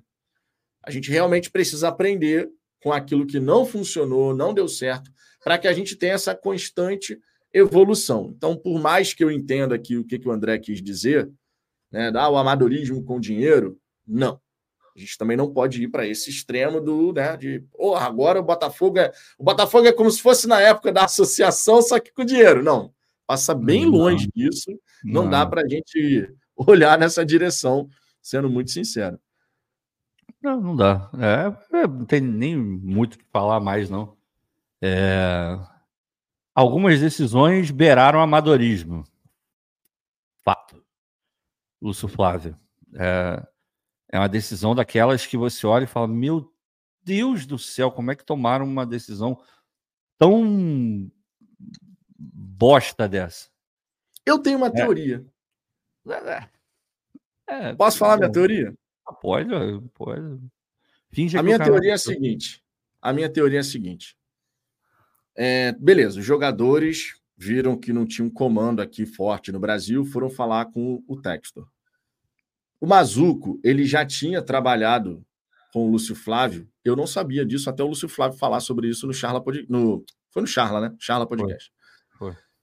Eu não sabia que o Mazuco tinha sido diretor de futebol enquanto o Lúcio Flávio ainda era atleta no Curitiba. Eu não fazia ideia que isso acontecia. Uhum. Então eles já se conheciam. O Mazuco, possivelmente, dá para imaginar, deve ter chegado e o Textor falando com ele, deve ter chegado, pô, o Lúcio é um cara trabalhador, um cara que está sempre aqui dedicado, não sei o quê. Deve ter dado aquela, pô, cara que está sempre aqui, faz, faz o trabalho dele bem feito, dentro daquilo que é o, o trabalho dele, não sei o quê. Então, eu acredito que esse... Equivocado, né? Hã? Mas o que está completamente equivocado, né? Porque eu concordo. O trabalho concordo. do Lúcio Flávio a minha era teoria, treinador, né? A minha teoria é que, por conta do Mazuco já ter esse relacionamento de outrora com o Lúcio Flávio, na hora que, de repente, ele foi interpelado sobre. E aí? Tem condição da gente colocar o Lúcio aí nesse período? o Mazuco, de repente, deve ter feito uma boa avaliação da decisão. Ah, o Lúcio é um cara trabalhado, tá aqui há um tempão, conhece os jogadores, não sei, sabe aquela coisa de encher a bola do. Eu sei, mas sabe qual é o problema? É... Do jeito que você está falando, e eu tô partindo do que você está falando, eu não sei se foi exatamente isso que aconteceu, porque a gente não, não é só uma teoria mesmo, é só não, uma é, teoria. Pois é, partindo de, dessa tua premissa aí, que eu não acho. É assim, um devaneio, acho que deve ter acontecido isso mesmo. A gente está falando que foi uma decisão muito tomada com base em num relacionamento pessoal, assim. Porque, vamos, vamos, vamos lá. Eu não tenho a ilusão de acreditar que eu entendo mais de como é feito futebol do que o Mazuco, que vive isso o dia inteiro. Ele é profissional desse negócio, já passou por clubes grandes, Vasco, Cruzeiro, Santos, Acho que ele foi do Cruzeiro também, né? Agora já não lembro mais. Mas Curitiba. Então, ele sabe fazer isso, é óbvio que ele sabe. Eu me arrisco a dizer que ele entende mais de futebol do que do, de futebol brasileiro, com certeza, mas de futebol de maneira geral, é capaz de ele entender mais do que o texto sobre futebol. Justamente por estar nesse meio há muito tempo e vivendo disso. Estudou, se preparou e tal, não sei o. Agora, mesmo com isso tudo dito, eu me colocando no meu lugar, eu também não tenho nenhum receio em dizer que nesse ponto, porra, a gente aqui enxergou mais futebol do que o Mazuco. Porque, porra, há quanto tempo a gente já sabe que o Lúcio Flávio não é treinador? Há muito tempo, isso já é dito aqui no canal, há muito tempo. Porque não precisa ser um gênio para entender isso, para enxergar isso. Basta você se ater ao trabalho, à realidade, aquilo que eu sempre falo que ela se impõe. Você olha, o que, que o, o, o, as missões foram dadas ao Lúcio Flávio? Pega esse time do Carioca, dane-se o time que você tem, mas esse é o time do Carioca, que é muito melhor do que os pequenos, lá atrás. Ali, quando a SAF estava chegando. Pega esse time e leva até a semifinal, porque no mínimo é isso que a gente tem que conseguir. Ele, ele fez isso? Não. Ah, mas jogou, fez um bom jogo, último jogo contra o Fluminense, então vamos deixar ele aí e dar o sub-23 para ele. O sub-23 teve uma força muito grande dentro do Botafogo em determinado momento. No começo da SAF, era um dos principais projetos da SAF, o sub-23. Eh, contrataram inúmeros jogadores para o sub-23. E a premissa era muito boa deram um azar ali de, não ter ido para frente campeonato de aspirante, a CBF cortou aquela coisa toda, mas fato é que ele conseguiu treinar um sub-23 e ele conseguiu ali é, fazer um campeonato ali com o time sub-23 e para surpresa de ninguém, ele também não conseguiu o objetivo que era se classificar para a fase final. E, ele, e quais foram os jogadores que ele desenvolveu para o time principal, que era uma outra premissa? Teve o Jefinho, que, sinceramente, ele não deve ter tido participação quase que nenhuma no Jefinho. Porque o Jefinho não ficou tanto tempo assim no Sub-23. Tem muito mais dedo do Castro do que do, do, que do Lúcio Flávio né, nesse desenvolvimento do que o Jefinho apresentou. Vamos ser muito honestos. E vou além, deve ter muito mais dedo ainda do Rezende do que propriamente do Botafogo. O Botafogo fez ali um pouquinho, mas grande parte era talento dele que já aparecia no Rezende. Então, todos os objetivos que foram dados para o Lúcio Flávio, ele fracassou em todos. Em todos. Quando você olha um profissional, você tem um profissional cuja vida é de fracassos e, e coisas boas e, e conseguir as metas, essa é a vida normal de todo qualquer profissional. Normalmente você espera que, que o, o melhor profissional ele tenha muito mais acerto do que erro, muito mais acerto do que fracasso, mas o fracasso ele faz parte. Às vezes, para você chegar no maior acerto da tua vida, você tem que ter fracassado para você aprender com aquele erro. E a gente já viu um milhão de histórias assim. Mas isso é o normal. Mas não é o caso do Lúcio Flávio, porra. Ele fracassou em tudo que ele fez no Botafogo. Tudo. Então você olha e fala, um profissional que fracassou em todas as atribuições que foram dadas a ele, todas as metas ele não conseguiu cumprir. O que, que você faz com um profissional assim, dentro de uma estrutura profissional? Tu troca, tu manda ele embora. Aí o que, que eles fizeram? Acharam que ele poderia ser uma opção para virar o treinador do Botafogo no momento mais importante da história recente do clube. E nem tão recente assim, nos últimos 30 anos. Porra, desculpa. Aí, nesse caso, a gente entende, a gente entendeu mais de futebol do que o Mazuco e o Texton juntos. Então, sabe, é, é, e aí leva o ponto, volta para a questão que você estava falando. Se foi por isso, foi por. Ah, ele é gente boa. Igual o goleiro lá, que eu nem lembro mais, o da família Borges lá. Douglas ah, Borges. É, renova aí com ele porque ele é gente boa. Ele é um bom profissional. Porra, toma banho, cara. Ser um bom profissional é o mínimo que eu exijo de um jogador profissional de dentro do Botafogo. Que ele cumpra os horários, que ele não brigue, é, que ele não desrespeite ninguém. Se brigar, peça desculpa e, e a coisa volte pro trilho que se dê bem com os companheiros, minimamente, não precisa ser super amigo, mas que se dê bem, que contribua para um ambiente saudável de trabalho, esse é o mínimo. Aí renovam com o cara, ele não tinha a menor condição técnica de estar no Botafogo, nem para ser o quinto goleiro. Então, porra, esse tipo de decisão tem que acabar, cara. Lúcio Flávio, ah, ele é gente boa, ele é não sei o quê. Porra, desculpe, irmão, vai bater papo com ele no bar. Vê que o, ele é varão, nem isso ele deve fazer. Mas, sei lá, vai tomar um café com ele. Senta ali na Starbucks, pede ali um croissant, um cappuccino. e, e, um pãozinho de queijo, e é isso, cara. Aí tá ótimo, pode ter relação que você tiver. Agora, avalizar, porque o cara é gente boa, é bom profissional, sendo que ele fracassou em tudo que ele fez, pô, desculpa, aí não. Aí não tem como. Aí não tem como. Não, essa, daí, é... essa daí foi um, Porra, foi é foda. um vacilo. Não tinha, ô, um Vitor, não tinha elemento que, que não, não tinha a decisão. E a gente, e eu fico muito à vontade para falar isso, porque a gente, no momento em que foi tomada a decisão, a gente falou que, cara, eu não gosto, não seria a minha decisão, eu acho que é uma decisão equivocada, mas vou torcer para dar certo, porque, porra, o momento era isso. Agora, todo mundo sabe, todo mundo deveria saber que, ia, que ele não era opção para aquele momento alguém minimamente antenado com tudo que o Lúcio Flávio Porra. já tinha feito no próprio Deus, Botafogo chegaria e falaria: faz isso não. Faz isso não, não vai, dar, não vai dar bom, não, cara. Faz isso não que não vai dar bom, não. Pode. Fabinho BFR, outro erro do Textor, esvaziar o Mazuco. Ele não deveria ter aceitado pitacos dos jogadores. As pessoas foram direto no Textor justamente porque existiu, conforme o Ricardo bem colocou a expressão, aqui o vácuo de poder. Quando não tem comando, e não tinha aqui no Brasil, as pessoas olham e falam: pô, vamos nos reunir e vamos falar diretamente com quem decide. No caso, o John Textor. Por isso que isso tem que ser corrigido para 2024, cara. O jogador de futebol, o grupo de atletas, eles têm que entender que existe uma hierarquia. É, jogador é malandro. Existe uma hierarquia. Irmão, você tem um grupo de jogadores. Aí você tem que ter o respeito à comissão técnica. O Thiago Nunes, nessa brincadeira, ele vai ter que ter um perfil muito firme com o elenco. Ele vai ter que mostrar para o elenco que ali tem um comando. Ele pode ser camarada dos jogadores, né? Brincar aqui, brincar ali. Mas na hora de, olha, vamos embora, é assim que vai ser. Essa é a nossa ideia aqui para essa partida. É assim que a gente vai executar. O treino é assim, assado. E ele vai, ele vai ter que mostrar esse poder, digamos assim, de liderança e de capacidade de decisão mesmo.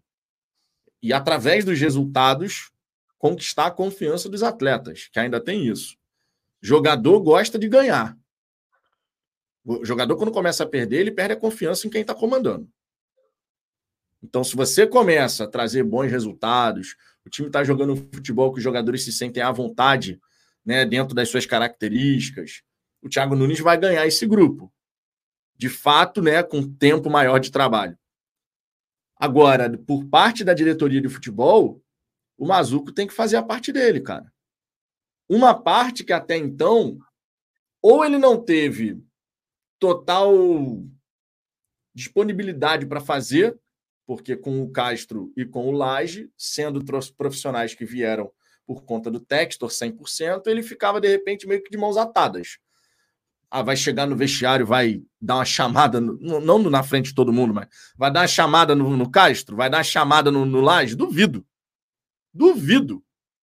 Porque o Mazuco não parece ter esse perfil de fazer isso. E, de repente, ele faria isso com alguém que veio 100% por conta do Textor. Agora, com o Nunes é diferente.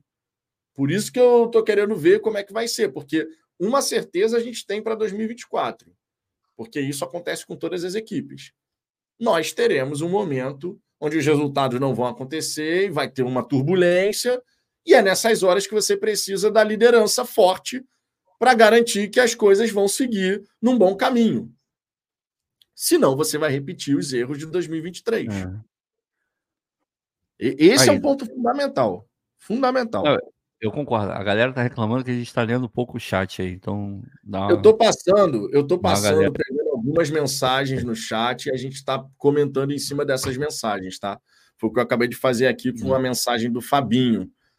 As mensagens, só para vocês entenderem a dinâmica, na resenha do almoço, quando eu tô aqui sozinho, por exemplo, fica mais fácil passar na galera do chat o tempo inteiro. Quando estou eu e o Ricardo aqui, a gente vai pegando alguns comentários, vai pensando comentários e vai fazendo as nossas observações em cima das mensagens de vocês, tá? Então é uma dinâmica diferente a resenha do almoço e a resenha aqui das 10 da noite. O Fabrício Dias, por exemplo, ó, nossa capacidade de ter um bom elenco é limitada. Flamengo e Palmeiras, com o Palmeiras não entra nessa folha de 40 milhões, tá? O, o Palmeiras. O Flamengo tem uma folha de 35, segundo a gente mostrou na, há dois dias atrás, e o Palmeiras uma folha de 20 milhões de reais. Mas seguindo aqui. Flamengo e Palmeiras, com as folhas que tem, é, não chegamos nem perto disso. Por isso fico pé da vida de termos perdido essa rara oportunidade. Ah. Uma coisa eu acho que a gente consegue cravar, né, Ricardo? Diante do que tem sido falado sobre as movimentações do Palmeiras e do Flamengo, a temporada de 2024, nesse quesito, promete ser bem mais desafiadora. Ih, pensando, por exemplo, em tentar a disputa pela liderança do Campeonato Brasileiro. Palmeiras, nessa temporada, praticamente não contratou, contratou só alguns jogadores. A torcida do Palmeiras passou boa parte da temporada muito irritada com a Helena Pereira. E o Flamengo contratou e tal, mas por conta das constantes trocas de treinadores não conseguiu fazer um bom trabalho. Para 2024, a gente tem um cenário bem diferente nesse quesito. O Flamengo está se reforçando, todo mundo está dizendo aí que a contratação do De La Cruz está praticamente sacramentada. Eles também estavam aí, segundo as informações, sondando a situação do Soteudo e tal.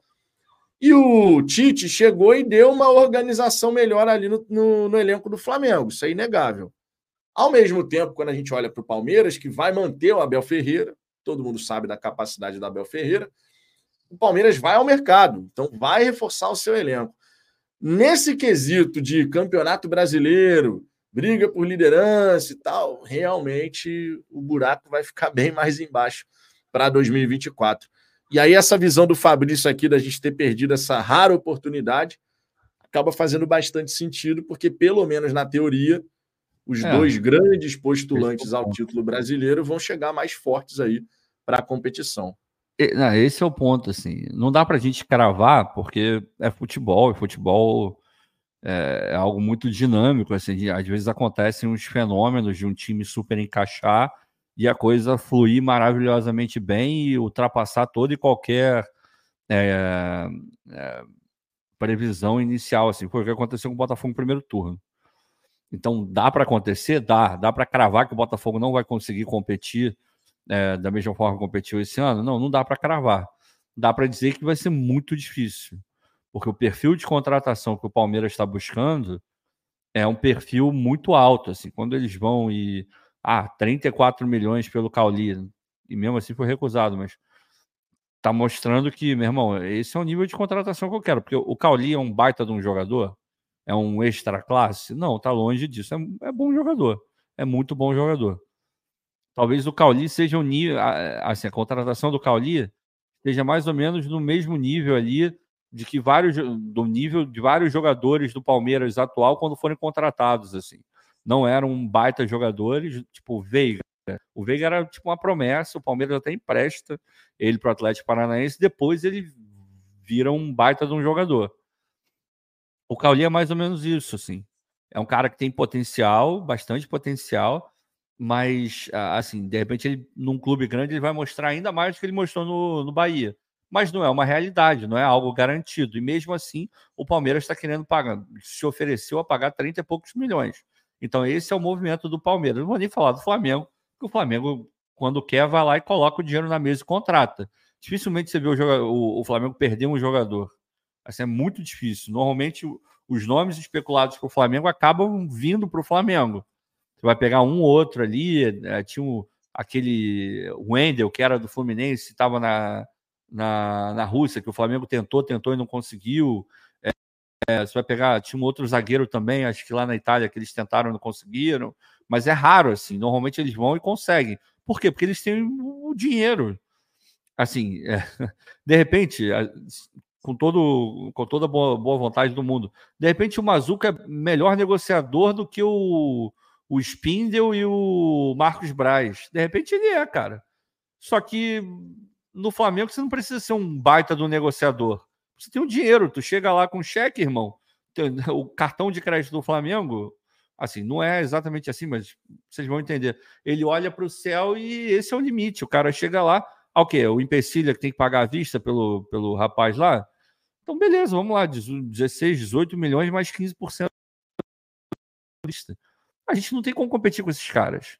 Então, de fato, a oportunidade que a gente teve esse ano é é daquelas assim que a gente vai lamentar por um tempo, assim, porque era uma oportunidade brilhante de conseguir algo raríssimo, assim, muito difícil. A gente não conseguiu por incompetência própria, infelizmente. Olha o Mazuco aí. tá vendo? Eu tô tentando. Mazuco, eu, eu falei aqui, eu tenho medo danado de ser injusto com você. Por isso que eu tento ver todos os lados. Onde você está falhando é, por não ter o perfil, talvez onde você esteja falhando por não conseguir, não ter autonomia para chegar nesse lugar. Eu estou tentando, eu estou tentando, Mazuco, eu estou tentando. a galera é muito rápida, hein? Muda é. o perfil, muda a foto e já vem aqui comentar. Isso é impressionante. Deixa eu ver aqui outras mensagens, ó. O Alfredo Dias, o Botafogo é lento nas decisões de mercado. Quer só trazer jogador custo zero, promessa de compra. Com isso, como subir a qualidade do elenco? Olha, quando a gente fala sobre modelos de contratação de verdade, isso não deveria ser algo que incomoda o torcedor. Porque a gente tem vários exemplos de atletas que foram contratados pagando direito econômico e de repente não vingaram, e outros que foram contratados a custo zero, só pagando luvas e tal, e que vingaram. Tem vários exemplos para todos os clubes aí que você quiser é, olhar. No caso do Botafogo, a gente tem, por exemplo, o Tiquinho foi contratado, um milhão e meio de dólares, de, de euros. E, pô, ele deu retorno em termos de gols, assistências, por mais que a galera tenha ficado chateada com o Tiquinho na reta final, mas a gente está falando de um centroavante que chegou no Botafogo com 36 participações em gols. Eu não me lembro o último jogador que teve números tão expressivos assim numa temporada. Certamente o Louco Abreu, em termos de fazer gols e tal, foi o último. E isso foi lá em 2012, cara, 2011, 2010. Foi o é, período. É, número, que número sim, mas de importância, o Navarro na Série B foi importante pra caralho. Ah, sim, sim. Não, mas assim, eu, eu, digo mais no nível de Série A, né? No nível de competição, ah, assim, mas nesse, indiscutível. Nível... A importância do Navarro é. na, na Série B é indiscutível, não tenho o que falar. É. Então, quando a gente olha para modelos de negócios, tá? Onde você vai contratar o atleta, como que vai ser esse modelo, a torcida fica. Eu vejo que a torcida do Botafogo ela fica muito incomodada com isso. Ah, porque o Botafogo não, não, porra, não abre a carteira para contratar pagando direito econômico. Sim, o Botafogo vai avaliar algumas situações, de repente vale a pena, de fato, você chegar e tentar a contratação em definitivo, pagando mais dinheiro. Em outros, de repente, é legal você tentar um empréstimo com opção de compra. Pô, o time não está utilizando o atleta, o atleta está querendo respirar novos ares. Você pode juntar a fome com a vontade de comer, né? Você tem ali uma oportunidade. de verdade, se preocupar muito com a questão de modelo, ah, porque só quer jogador de graça. Lembrando, não porque vem de graça é um mau jogador. A gente cansa de ver jogador que, pô, ficou sem contrato, você vai pagar, vai ter que pagar para o cara um salário bem considerável, mais luvas, e no fim das contas pode ser um jogador que você vai ter um custo mensal com ele de 600, 700, 800 mil reais por mês. Mas de repente veio de graça. Então, essa preocupação, é, esse incômodo, digamos assim, que eu vejo muito torcedor do Botafogo ter em relação à, à maneira como o Botafogo vai contratar, de fato não é algo que me gera preocupação da mesma medida. Eu falei hoje na hora do almoço, a minha maior preocupação é olhar para o dia 7 de janeiro, data da reapresentação, e nesse dia saber que o Botafogo está voltando aos trabalhos, de repente com quatro ou cinco jogadores de muito bom nível Jogadores que a gente pode olhar e falar assim: ó, esse cara aqui chega com a condição de ser titular. Do que efetivamente, ah, esse cara aqui veio porque a gente contratou pagando direito econômico. Esse daqui veio porque a gente tem um empréstimo com obrigação de compra. Isso, sinceramente, não me, me gera essa mesma preocupação que eu vejo em muito torcedor. Como é que você é. enxerga essa, essa questão, Ricardo? Que é, é algo que pega para muita gente na torcida do Botafogo. Não, é... Né? Toda janela é mesmo papo. Toda janela é o mesmo papo. O texto não abre a carteira, que não sei o quê. É um assunto complexo, assim. É, é, complexo no sentido de. A gente tem que analisar o estágio do Botafogo, né? A gente não pode esquecer. E o que eu quero dizer com isso? Não é segredo para ninguém que normalmente jogador que resolve, jogador extra classe, é, jogador que o Palmeiras contrata, que o Flamengo contrata, que o Atlético contrata e decidem campeonatos e jogos, esses caras custam dinheiro de direito econômico. É muito raro você conseguir assinar com um jogador desse calibre, é, ele sendo um, um agente livre. É muito difícil. Isso não é só no Brasil, no futebol mundial é assim. É muito raro você ver uma negociação onde o, o clube queira contratar uma estrela e não tem que deixar uma boa grana nessa história.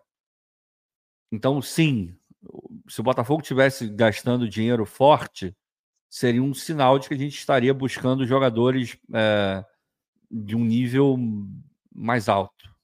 Normalmente acontece isso. É uma realidade, eu sempre falo que ela se impõe. Ao mesmo tempo, a gente tem que, de novo, lembrar do estágio onde a gente está e o que é o Botafogo financeiramente. O Botafogo financeiramente ainda é um time que, se você tiver que privilegiar alguma coisa, você vai privilegiar um jogador que vai elevar a qualidade do teu elenco para um nível que, que você consiga chegar no teu objetivo e que ele custe o menos possível, se puder que ele custe só a luva e o salário é completamente razoável que isso esteja acontecendo e tenha acontecido no Botafogo. A gente gostando ou não, boa parte do time de 2023 que chegou à Libertadores e esse era o objetivo do clube foi montado dessa forma. A gente olha do ponto de vista de negócio, vamos olhar para dois jogadores, PR e Adrielson. O Botafogo gastou nada, quase nada no Adrielson, salário e luva e gastou uma merreca no PR. E se tudo correr do jeito que estão falando aí, cada um vai custar, sei lá, 10, 8 milhões, ao todo 20 milhões é, esperado pelos dois, 20 milhões de euros. Você pega um investimento de zero, ou beirando a zero em direito econômico, e tu vai botar, sei lá, é, não sei quanto não sei quanto está o, o, euro agora, mas vários e vários cinco, milhões cinco, de. 5,20, alguma então, coisa assim. Então, sei lá, 100 milhões, vai. Com taxa, não sei o que, você vai pegar menos do que isso. Sei lá, uns 80 e poucos milhões. O Botafogo deve botar no, no caixa, se os valores forem esses. Quase zero, tendendo a zero para 80. Porra, é um puta do negócio, cara. E com isso, em teoria, você consegue qualificar o teu elenco, melhorar a tua estrutura, porque o momento do Botafogo meio que que pede isso, assim, para você ficar sustentável. Lá na frente, talvez a gente veja esse movimento ser menor. Ainda assim, se puder contratar um jogador bom para cacete de graça, de graça, entre milhões de aspas, a gente vai continuar fazendo, mas de repente a gente vai estar gastando mais dinheiro de transferência. Tudo é momento, gente. A gente entendeu o contexto. Não tem para onde correr. É, infelizmente, é assim que funciona. Não, e é interessante dar alguns exemplos o Leandro Santos, por exemplo, dizendo aqui que eu estou sendo leviano. Rapaz, a maneira como as pessoas escrevem é curiosa, né? É, basta o cara discordar do... Não, basta o cara discordar do ponto de vista. Tá dizendo que eu estou sendo leviano porque jogador bom, a maioria você tem que colocar dinheiro. Ah, é um fato. Bem. Mas isso não quer dizer que você Não, está... não. Mas, é, o cara não precisa me chamar de leviano para poder falar um comentário não, como esse. Não. Assim, eu falei exatamente a mesma coisa que ele falou e, e não, não te chamei de leviano por causa disso. É, é, é porque é a maneira como as pessoas acabam é, optando é. por comentar aqui. Enfim. É. mas vamos lá, cara. É claro que se você quiser contratar jogadores que estão se destacando nos seus respectivos clubes, que têm contrato ainda com alguma duração, você vai ter que desembolsar uma grana. Vou dar alguns exemplos aqui. Na ocasião que o Palmeiras contratou o Zé Rafael, que hoje é uma peça muito importante na engrenagem da equipe do Palmeiras, o Palmeiras pagou na casa dos 14 milhões e meio de reais ao Bahia. Na ocasião que o Palmeiras contratou o Rafael Veiga, lembrando que o Palmeiras contratou o Rafael Veiga, ele foi para o Palmeiras, depois ele foi para o Atlético Paranaense e voltou para o Palmeiras. Tá? Teve um período que ele estava no Atlético Paranaense mas isso foi em 2016. O Palmeiras pagou pelo Rafael Veiga ao Curitiba 4 milhões e meio de reais. Que não é nada, vamos combinar. 4 milhões e meio de reais é, para um é jogador. Menos que, é menos do que o Carlos Alberto vai custar agora. Exatamente. Então, assim, é, é, natural que quando você consegue numa outra equipe, pô, esse cara está se destacando, vou contratar esse jogador aqui, pá, aí você paga um valor, você está mostrando uma força ali no mercado. Isso é óbvio. O que não significa dizer que você, pegando jogadores que estão é, com contratos se encerrando, você só vai ter bagre. Não é o caso. Você consegue ter bons jogadores que não estão decadentes e você consegue contratar jogadores ali que têm um bom nível sem que você precise pagar um caminhão de dinheiro. São modelos apenas. São meros modelos. Você pode gastar uma grana pagando direito econômico, como você pode encontrar boas oportunidades aqui e ali. Depende é, de como você vai procurar, depende de quanto você tem de orçamento para gastar, é momento, depende de uma cara, série é de fatores. Momento, é, é exatamente, é o momento. Então depende de você realmente entender o seu cenário, o contexto que você está inserido, qual é a sua situação naquele momento, para você poder tomar essas decisões. O Botafogo, de vez em quando, vai pagar direito econômico? Sim. Em 2022, pagou, a gente pagou direito econômico. É, porra, em 2023, é, a gente pagou direito econômico. Em 2024, agora que o Botafogo já comunicou né, que vai exercer a opção de compra do Carlos Alberto, a gente já vai entrar em 2024 sabendo que o Botafogo vai pagar direito econômico. Agora, nem todas as contratações você vai pagar direito econômico, porque o Botafogo não está nesse lugar. O Botafogo não vai ter 20 milhões de reais para dar aqui, 15, 25 para dar ali. Não vai ser assim. E às vezes a impressão que passa, a impressão que passa é que tem torcedor que fica nessa expectativa de abrir o noticiário e ver que o Botafogo está indo lá no, sei lá, Vou dar um exemplo. Tá indo lá no Atlético Mineiro e tá, porra, tá contratando um jogador, tirando o jogador do Galo. O cara tem contrato com o Galo, tá lá, pá, contrato jogador. Vai lá no Internacional na Patrick, pá, contrato jogador. Às Pode vezes a impressão que passa é que essa é a expectativa da torcida. Só que isso não vai acontecer. Não, não, pode até ser que. que, que não, role. tô dizendo agora, com o tempo. Não, não, não eu digo agora, eu digo agora também. É porque tudo depende do jogador, né, Vitor? Você pode, de repente, tirar um lateral do Atlético Mineiro? Pode. Agora, tu vai tirar o Hulk, vai tirar o Paulinho, vai tirar um jogador de destaque dos caras? Muito difícil. Tudo depende. Assim, tirem da cabeça de vocês que o Botafogo vai pagar 7, 8 milhões por jogador. Não vai. Agora, vai pagar aí 1 milhão, 2, 3, eventualmente 4, 5? Pode ser. Pode ser. Não, não acho impossível, não. Sinceramente, não é impossível. Dá para acontecer isso. Agora, vai ser em profusão, 3, 4, 5, 6 jogadores nesse valor? Não, vai ter muito jogador de 300 mil dólares, de 1 milhão de dólares. Vai, vai, ser nisso, assim. Se puder ser de graça, vai ser de graça. E repito, do ponto de vista financeiro e para o momento do clube, super vale. É porque a gente tem que começar a dissociar algumas coisas, tá? A relação que a Crefisa barra Leila barra marido da Leila, que eu esqueci o nome agora, eles são bilionários, têm muito dinheiro, assim como o Textor também tem. Mas é uma relação absolutamente diferente.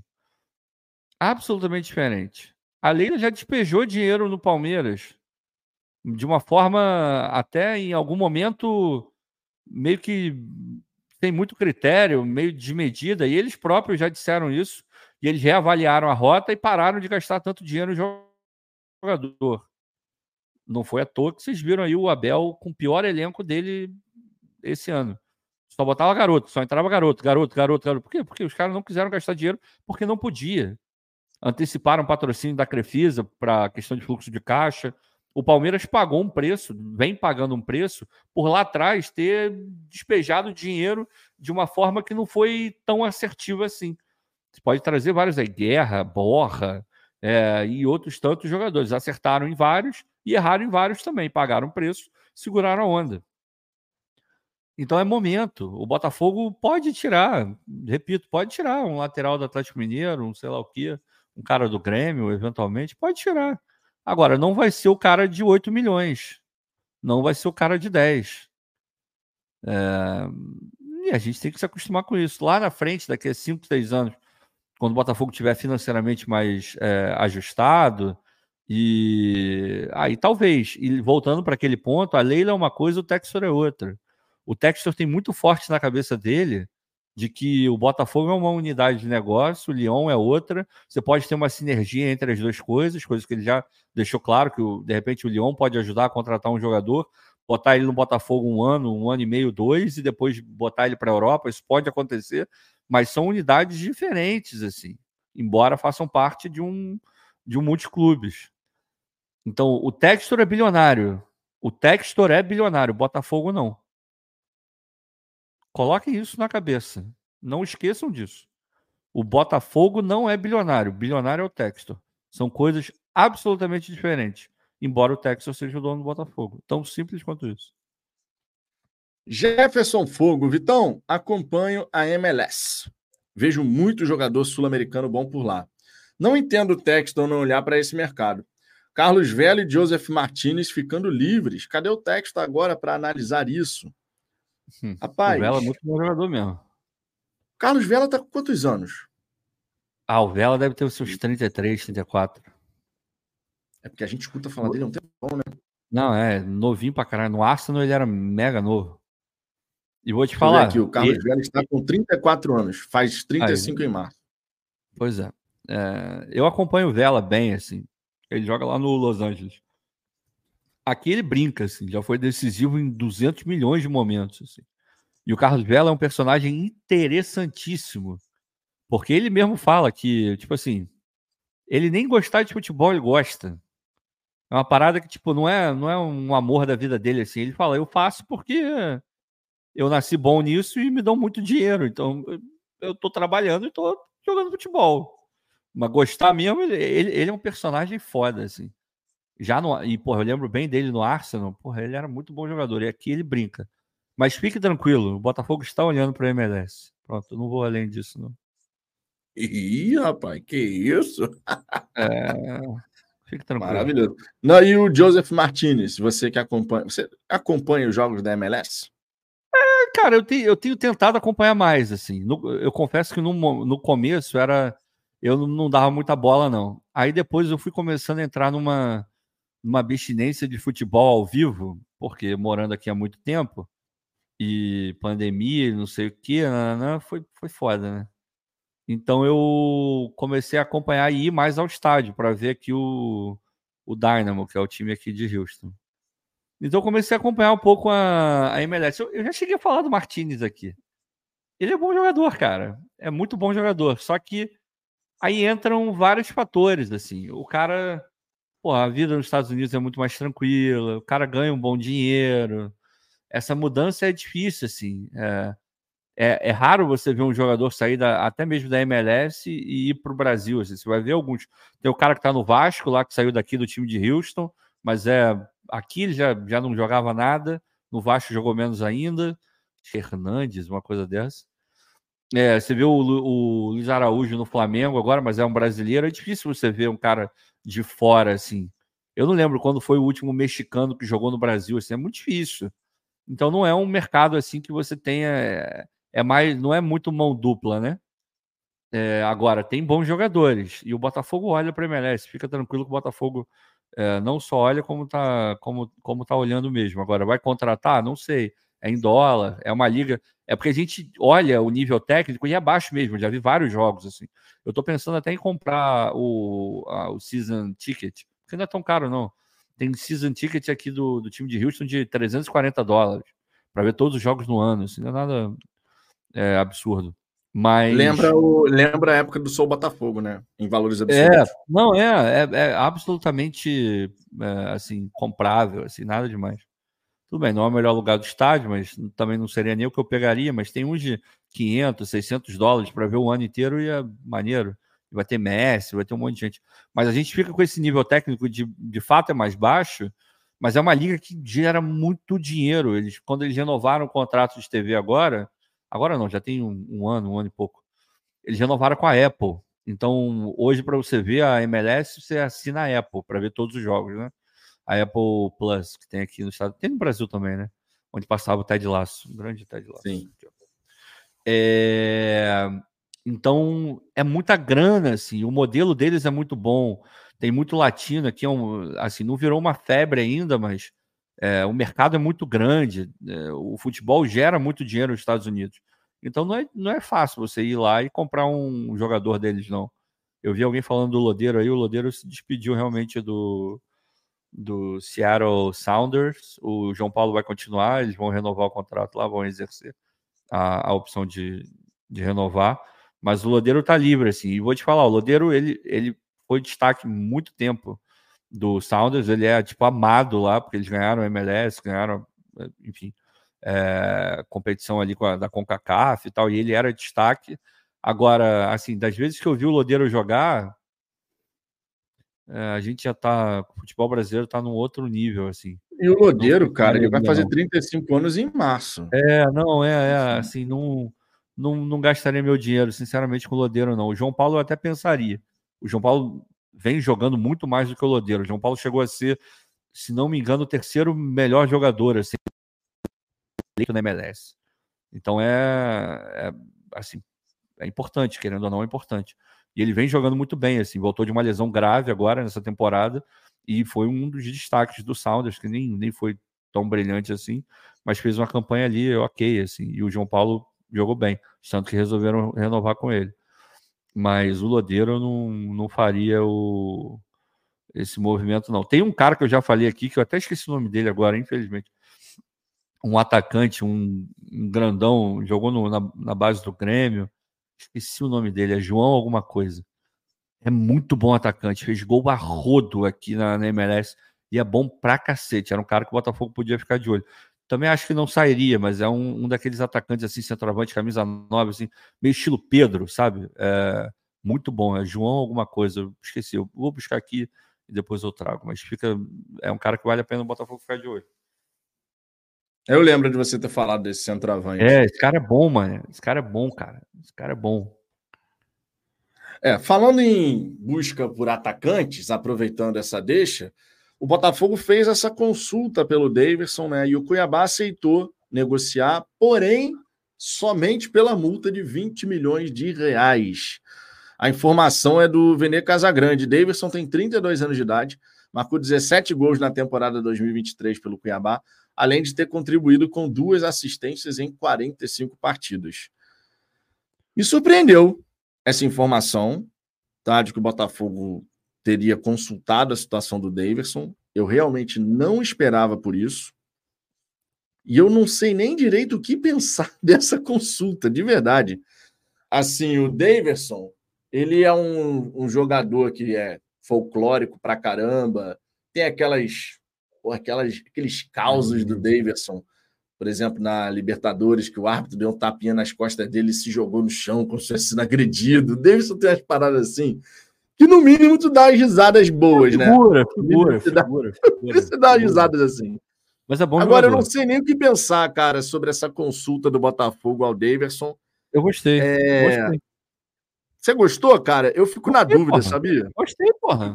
É bom jogador, cara. Ele é bom jogador já, já jogou aberto em algumas situações. É um cara que entende bem o jogo ali. Não é brilhante, não é tecnicamente acima da média, assim. Não, não é. Mas... Para fazer gol de cabeça seria uma, assim, não, uma cara, baita peça. É... O homem, é... o homem, na hora de se é posicionar é... para fazer gol de cabeça, ele sabe. Não é. E ele é, ele é decisivo, cara. Em vários momentos, ele é um cara que não se esconde, ele está sempre botando a cara dele. É, tem lá as excentricidades dele lá, mas é, já comprovou que é decisivo. Final de Libertadores, o cara não treme, é, não pipoca, sabe? Esse tipo de coisa. E é, é, o tipo de jogador que a gente precisa. É bom jogador. Agora, vale 20 milhões? Não, não vale. os caras estão no direito deles de pedirem a multa. A gente sabe que no futebol, eu me arrisco a dizer que menos de 10% dos. É, cara, até, deve ser até menos que isso. Mas vamos lá, ficar nos 10% para ficar ali no, na segurança. Menos de 10% dos negócios dentro do mundo de futebol acontece pelo valor da multa. É muito raro. A multa o cara coloca lá para ter um balizador, mas é, normalmente paga menos do que isso. Então, digamos que, sei lá, consigo chegar a uns 12, e pouco. Ainda assim, eu acho muito caro, então acho que não vai rolar, acho muito difícil. Mas eu, eu gostei, gostei da consulta.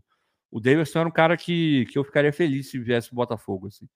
De verdade. O Valdir, verdade o Valdir Alves dizendo que o Davidson vai para o Santos, não sabe de onde o peixe arrumou a grana. O rapaz. Ah, tem o Marcelo lá, né? Grana que é uma parada que o Santos vai precisar. É, muito. Não, o presidente, o Marcelo, que foi eleito agora, né? Novamente, é. né, voltando à presidência do Peixe, é. ele vai ter que mexer os pauzinhos dele lá, cara, porque. Não vai, é.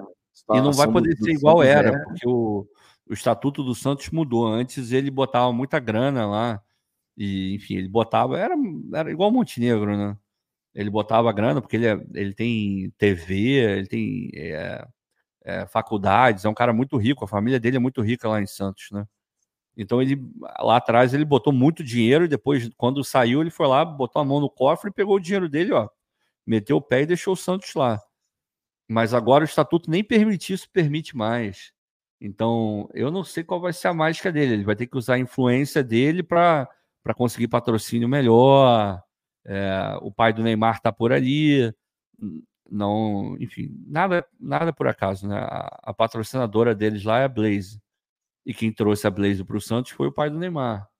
E o cara que estava lá, que o Rueda, que, era o, que é o, vai ser ex-presidente no final do ano, era coladão com o pai do Neymar e apoiou o Teixeira também. Então, meu irmão, ele vai mexer os pauzinhos dele lá. Dinheiro vai acabar tendo. Vão ter que reduzir muito, mas não me surpreenderia se ele desse o jeito dele de contratar o Davidson, não. De ser, tipo assim, um chamariz para a Série B. Embora o Santos esteja num processo de negação muito perigoso, né? Daqui a pouco eles não vão querer nem entrar em campo. Porque, ah, não, não joga de branco, não joga com a, com a 10 do Pelé, não sei o que, não sei, não, porra, não, não canto o hino do. Cara, os caras estão num processo de negação muito perigoso, mas, enfim, isso não é problema nosso, né? É verdade.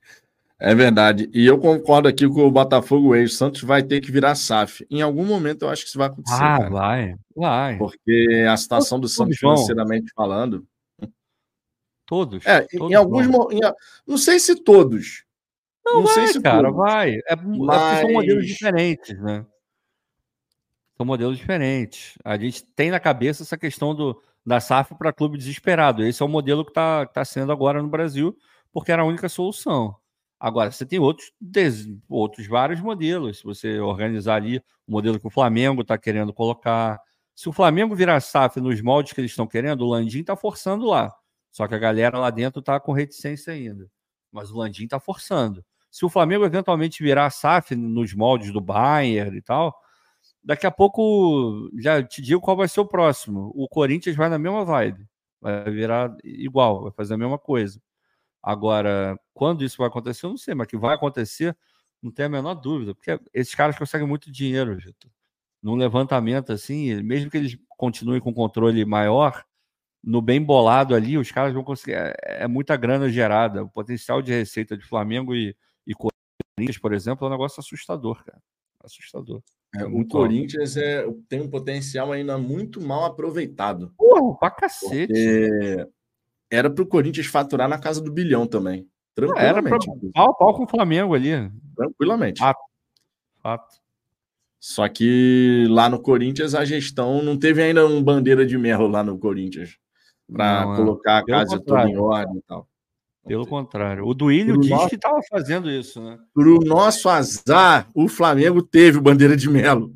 Para o nosso azar, é. porque enquanto o Flamengo era uma zona, no sentido de financeiro, né? Porque o Flamengo continua sendo aquela zona ali, a gente sabe é. como é que funciona, mas é, nessa parte financeira, bandeira de Melo colocar a casa em ordem, cara. Aí, potencial que o Flamengo tinha para se sobrepor aí em relação às equipes brasileiras, né? A parte de contratação, montagem de elenco, aí o potencial de fato aflorou. Agora a gente tem que competir dessa maneira mesmo, não tem jeito. O Jefferson Fogo lembrando aqui que é o João Klaus, joga é no St. Louis FC. Fez gol pra cacete. O maluco, quando eu olhei assim, João o Klaus, eu olhei e falei, cara, de onde é esse maluco?